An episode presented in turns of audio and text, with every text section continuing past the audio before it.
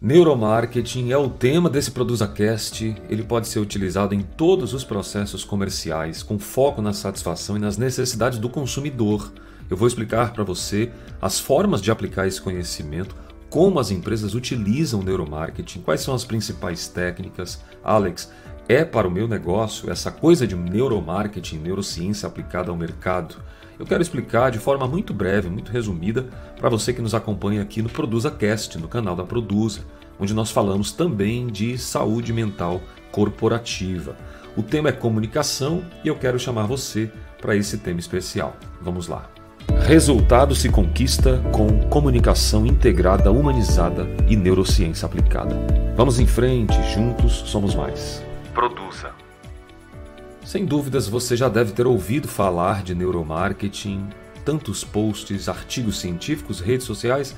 Os jornais apresentaram isso há um tempo atrás em televisão e agora nós estamos difundindo esse conceito, que é um conceito que inclui estudos sobre a neurociência, a psicologia aplicada ao universo mercadológico. E ele foi criado pelo professor de marketing Alan Smith, lá da Universidade Erasmo de Roterdã, lá nos Países Baixos. E o que ele trouxe nesse conceito foi uma eficiência através de processos neurocientíficos aplicados a comportamento do consumidor, como a compreensão e as influências investem nessa decisão de compra. Essa área da ciência busca estudar, busca compreender e tem ajudado cada vez mais empresas. Eu quero explicar para você hoje as formas de aplicação desse conhecimento de neuromarketing dentro das empresas, pelo menos sete formas mais conhecidas Quero dizer também como as empresas estão utilizando na prática o neuromarketing, as técnicas de neuromarketing para entender a mente do consumidor. Como clínico de saúde mental, eu tenho acesso a algumas dessas ferramentas e posso falar para você que tem sido algo assim diferencial e você pode utilizar isso, acredite, para o bem, não necessariamente a gente vai hipnotizar o consumidor a fazer isso. Pelo menos aqui na Produza, o nosso objetivo, acima de tudo, está com a ética e com a moral imposta ao ser humano, às relações de compra, à felicidade em forma de mercado. Isso é uma, defen uma, uma defesa muito forte nossa aqui no grupo Produza. Alex, quais os pilares do neuromarketing? Inicialmente eu queria dizer para você que os, os, os principais pilares do neuromarketing vai trabalhar naquele aspecto que eu já tenho falado sobre os arquétipos, ou seja, os perfis de personalidade e os gatilhos mentais. Isso basicamente tem sido utilizado é, meio que corriqueiramente nos estudos de neuromarketing.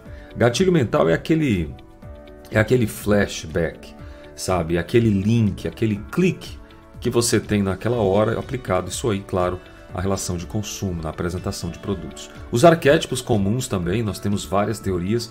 Aqui na Produza nós utilizamos, dentre as teorias psicanalíticas, nós utilizamos, além de neurose, psicose e perversão, que são bases para um tipo de conhecimento ou compreensão cerebral de consumo, o Enneagrama das Personalidades, que é um dos que nós temos bastante profundidade, inclusive temos uma escola de neuromarketing onde a gente utiliza o Enneagrama como base nisso. E o que, que eu quero trazer nesse recorte para você sobre gatilhos mentais e personalidades? Dicas práticas para você compreender.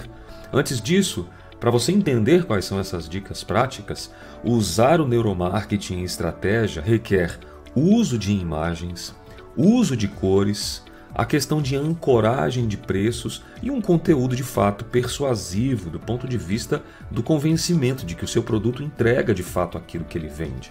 Então, neuromarketing anota essas palavras aí, ó vai atuar num, uh, numa circunferência de gatilhos mentais para as personalidades ou os neurotipos, os arquétipos, através de imagens.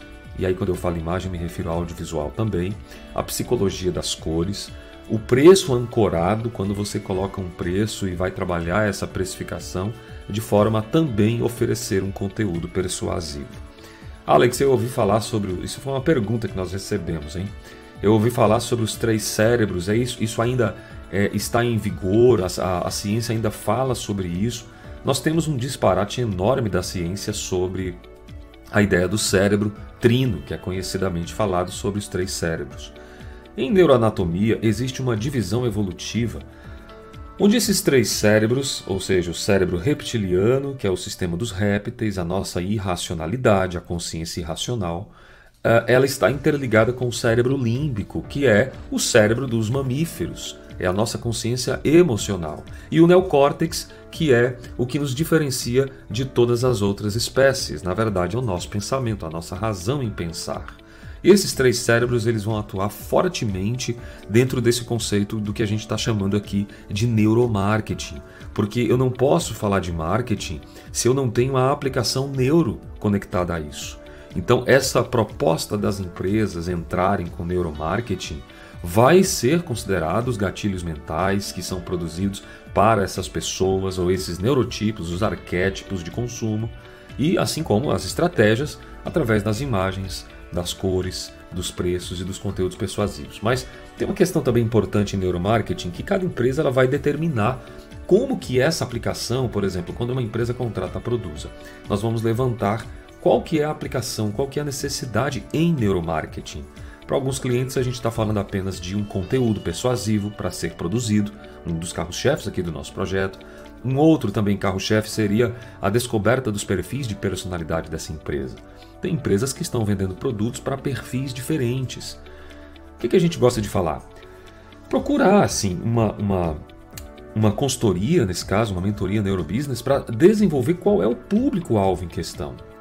Esse público-alvo, claro, ele vai ser traçado neurologicamente através dessa, desses conhecimentos científicos dos neurotipos, daquilo que nós sabemos qual é o público. Sabendo qual é o público, nós oferecemos um conteúdo bastante específico. Isso poupa tempo, isso faz você ganhar mais, isso faz você ficar muito mais inteligente no teu processo e obviamente você vai ter um nível de resultado de faturamento considerável.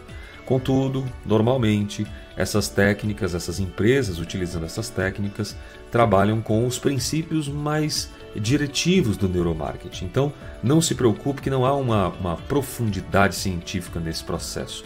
São as ferramentas, nós fazemos os testes AB, tem estudo direcionado aplicado à psicologia dos núcleos, ou seja, qual que é a crença nuclear desse consumidor e outras medidas também que são feitas.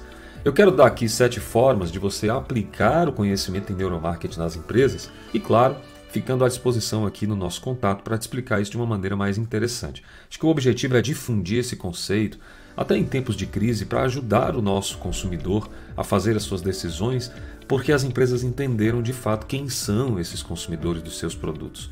O nicho ainda é uma palavra muito forte em comunicação estratégica. A primeira delas é claro, psicologia das cores. As cores afetam muito as emoções e trabalhar cores é mexer com os aspectos emotivos. Qual que é a segunda? O famoso storytelling. Storytelling é contar histórias, é você trazer um conteúdo histórico de começo, meio, fim, provocando uma certa curiosidade. Lembrando que tudo isso aqui tem que ser aplicado ao neurotipo específico que vai fazer a absorção dessas técnicas de neuromarketing. Tem perfis, Alex, que escutam muito mais história do que outros. É disso que eu estou dizendo. Então, storytelling ele vai trabalhar em cima desse conceito, desse conceito para pessoas que de fato têm paciências de têm paciência de ouvir uma história, de ouvir um relato, ou de ter uh, uma espécie de chamariz promocional que seja condizente à sua realidade. Em termos de conteúdo, as imagens que impactam tem muita relação simbiótica. Isso a gente explica também em outro podcast já disponível lá no nosso canal, mas eu falo para você em resumo aqui. As imagens, elas são as imagens que têm uma memória emotiva e aí quando você traz uma cultura muito diferente, sabe aquela imagem de banco de imagem que o cara tá é loiro dos olhos azuis, a mulher também numa sala branca com roupa branca é tudo muito branco e a fotografia ainda é saturada, fotografia com brilho. Você tem uma, uma famosa foto fake de banco de imagem que aquilo não vai te produzir pouco, quase nenhuma reciprocidade. Então, trabalhar reciprocidade nas imagens é algo fabuloso. Se você tem atuação, por exemplo, para mulheres, procure designar nas fotografias utensílios, é, o que as mulheres mais gostam de ouvir, que as mulheres gostam de ver, o dia a dia dessas mulheres, o que, que elas estão buscando e entendendo também que cada mulher tem um neurotipo. Você não tem todos os tipos ali numa mulher. Você tem hoje uma infinita forma de pensar o termo mulher. Então, vá afunilando isso ao ponto de saber para quem ou para as quais mulheres, para quais públicos de mulheres o seu produto, o seu serviço se encaixa. E produz imagens que impactam isso. As imagens impactam muito mais que os textos. Uma terceira forma de aplicação de neuromarketing é o posicionamento de elementos de uma imagem. Então, esses elementos, o posicionamento deles, a hierarquia mais centralizada, mais espalhada, tudo isso diz sobre o neurotipo. E essa proposta de você trabalhar um neurotipo espalhado também é uma, é uma, é uma condição da personalidade. Uma coisa é você montar uma arte, um design, onde você tem elementos muito retinhos, lineares ali, e outros mais senoides, desconstrutivos. Isso vai fazer uma diferença absurda se você souber trabalhar isso. Então, sabendo o teu público, você vai conseguir desenvolver um conteúdo construtivo ou desconstrutivo no posicionamento dos elementos dessa imagem. E o quinto aspecto, faça uso de fontes simples. Eu vejo muita gente, olha, minha primeira formação em publicidade e propaganda como design, eu já estou falando aí de mais de 30 anos, tá, gente? E essa proposta de ser design jovem ajuda muito, porque quando você vai para a faculdade e estuda, você quebra algumas coisas e valida outras que você que você de, certa forma fez, né? Então eu lembro quando criança, desde que eu comecei a desenhar ali, garoto, adolescente, eu gostava muito de trabalhar letterings e isso despertava muita curiosidade. As pessoas ficavam impactadas com aquilo, mas acabavam não entendendo muito o que estava escrito. Foi aí que eu percebi que o impacto visual ele é um chamariz, como eu citei, mas ao mesmo tempo a interpretação dele se torna mais difícil. Se a gente conseguir condensar as duas coisas e atrair pelo simples, isso funciona muito melhor, tá? Então cuidado, muito cuidado com a questão das fontes, a tipografia. Outra proposta em tempos digitais, pessoal, é a questão das páginas online existe uma, um norte, né? uma técnica, um jeito que o cérebro consegue absorver melhor. Qual cérebro? O cérebro do seu neurotipo. O seu neurotipo de consumidor tem uma forma de consumir. E aqui na Produz a gente quando constrói esses materiais sempre sabendo qual que é o neurotipo que você vai é que você vai trabalhar. As ferramentas ajudam nesse sentido. Então capriche na inteligência neuromarketing aplicada a sites, redes sociais, e principalmente nos e-mails marketings que vocês trabalham. Um público que gosta de ler não pode receber meia dúzia de palavras. Um público que não gosta de ler não pode receber 60 frases, por exemplo, para introduzir um texto corrido depois. Então tem muita questão importante para se ajustar nas empresas, sempre partindo desse neurotipo, que é fundamental. Então o neuromarketing ele trabalha muito com esses, com esses aspectos de teste, como eu falei do teste AB, mas o que eu queria mesmo assim fomentar para você era essa dinâmica de trabalho, pelo menos uma parte dela, e trazer a, o, a lembrança dos três cérebros, né? para você nunca esquecer do cérebro reptiliano, que é essa nossa consciência racional, o cérebro límbico emocional e o neocórtex, principalmente o pré-frontal medial, onde vai trabalhar muito senso de emoção mais julgamento, é essa associação da emoção. Tem inclusive uma área do cérebro muito importante em neurociência, que é o símbolo. O símbolo é voltado para as emoções. O símbolo subjugal, especialmente esse, é uma região cerebral que é pouco ativada em pacientes com depressão. Então, trabalhar alguns aspectos de motivação para esses pacientes, do ponto de vista de ativação nisso, pode ajudar na tomada de decisão, sabendo eu e você que os depressivos, os ansiosos, os transtornos psíquicos estão aí aos montes e o mercado tem visto isso. Né? Então a gente pode também ter um certo cuidado em relação a esse tipo de consumidor que está adoecido, mas que precisa ser tratado antes de qualquer relação de compra. Alguns testes ou técnicas ali que a gente faz na mente do consumidor, você já deve ter ouvido falar, o eletrocardiograma ou a eletrocardiografia, você tem o eletroencefalograma, muito precisamente o mais utilizado, o eletromiografia facial, onde você vai ter as microexpressões faciais. Esse tipo de eletro ele funciona também. O eye tracking, onde é que os olhos estão olhando, qual o tipo de sinalização, a papilometria, se a pupila dilata ou não dilata numa reação de compra. Você tem o tempo de reação, medindo a reação de uma pessoa através da sua experiência com um produto, uma marca, qual o tipo de reação dela a economia comportamental, que a gente vai trabalhar um pouco desse, desse conceito de se reter, a retenção comportamental, do que ela pode ser utilizada, pelo menos no aspecto do que está abrangendo a pesquisa, e o processo de salivação, muito comum nas técnicas de é, neuromarketing aplicados ao alimento, ao paladar. Esse tipo de técnica, todas essas técnicas são utilizadas em alguns laboratórios ou encomendadas por empresas de pesquisa. Mas lembrando que nós trabalhamos fortemente aqui na Produza com a ancoragem do neurotipo de personalidade, porque os estudos já estão bastante avançados em relação a isso e os resultados são sempre resultados mais assertivos.